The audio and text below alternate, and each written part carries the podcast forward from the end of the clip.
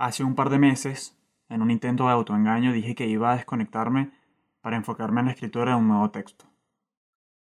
Aguanté como un mes sin redes sociales y ahí estoy de nuevo nadando en una oferta masiva de distracciones.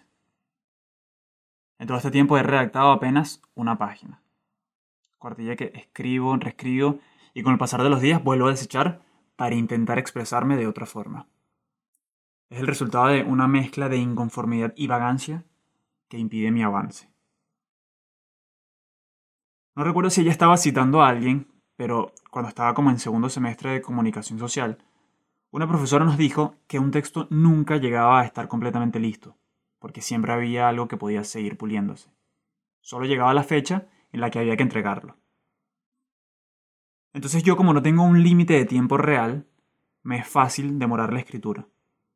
Al no deberle nada a nadie, ni pierdo dinero, ni obtengo malas calificaciones, ni quedo mal ante algún editor. Hace falta voluntad como la de Santiago Posteguillo, que sabe que estará ocupado hasta el 2032 escribiendo un total de seis novelas sobre la vida de Julio César.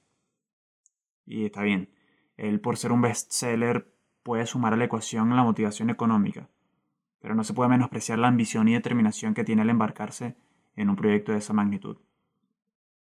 En cambio, yo ni siquiera puedo garantizar que voy a publicar uno de estos audios la próxima semana. Intento excusar mi falta de disciplina alegando que no tengo un espacio de trabajo óptimo, porque escribo en casa, un lugar tan pequeño que, para que se hagan una idea, nos vemos en la obligación de tener la nevera en la sala. Ojo, que no lo digo como algo negativo, es el sueño de cualquier birrero, pero como mi salón es a su vez cuarto de estar, comedor y espacio de trabajo, es fácil perder la concentración.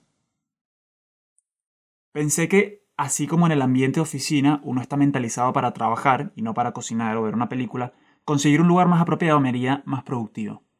Por eso me registré en el sistema de bibliotecas públicas de Madrid, para hacer uso de sus salas de lectura. Me acerqué a una que tengo a pocas cuadras de casa y acostumbrado a que lo público no funcione, me sorprendió lo bien dotado y actualizado que estaba su catálogo. Me paseé por las estanterías y me llevé algunos libros a casa. Por préstamo, cada persona puede llevarse hasta 6 libros durante 30 días. Y ese límite de tiempo para la devolución sí que me hizo más eficiente como lector, porque era obvio que aplazar la lectura era sinónimo de, sencillamente, no leer. Por supuesto, no sumé ni una sola palabra a mi texto, que es lo que originalmente pretendía. Entonces, ¿cuál es la moraleja? Bueno, ninguna. Lamento no poder compartirte la fórmula para la productividad. Pero las conclusiones son las siguientes. 1. Si puedes, acércate a una biblioteca y pide un libro, que es bueno, bonito y gratis. Y 2. Mi no escritura no se debe a la falta de una cabaña estudio alejada de los bullicios de la ciudad y propicia para la creación. Es que soy un vago y tengo facilidad para encontrar distintas maneras de procrastinar. Ya está. Por cierto, leí uno bueno de Vargas Llosa que trata sobre los sucesivos cambios de poder en la Guatemala de los años 50, titulado Tiempos Recios. Una mezcla de ficción e historia política que se entrelaza con la fiesta del chivo. Si tú que estás escuchando esto estás leyendo algo interesante, házmelo saber para ponerlo en la cola.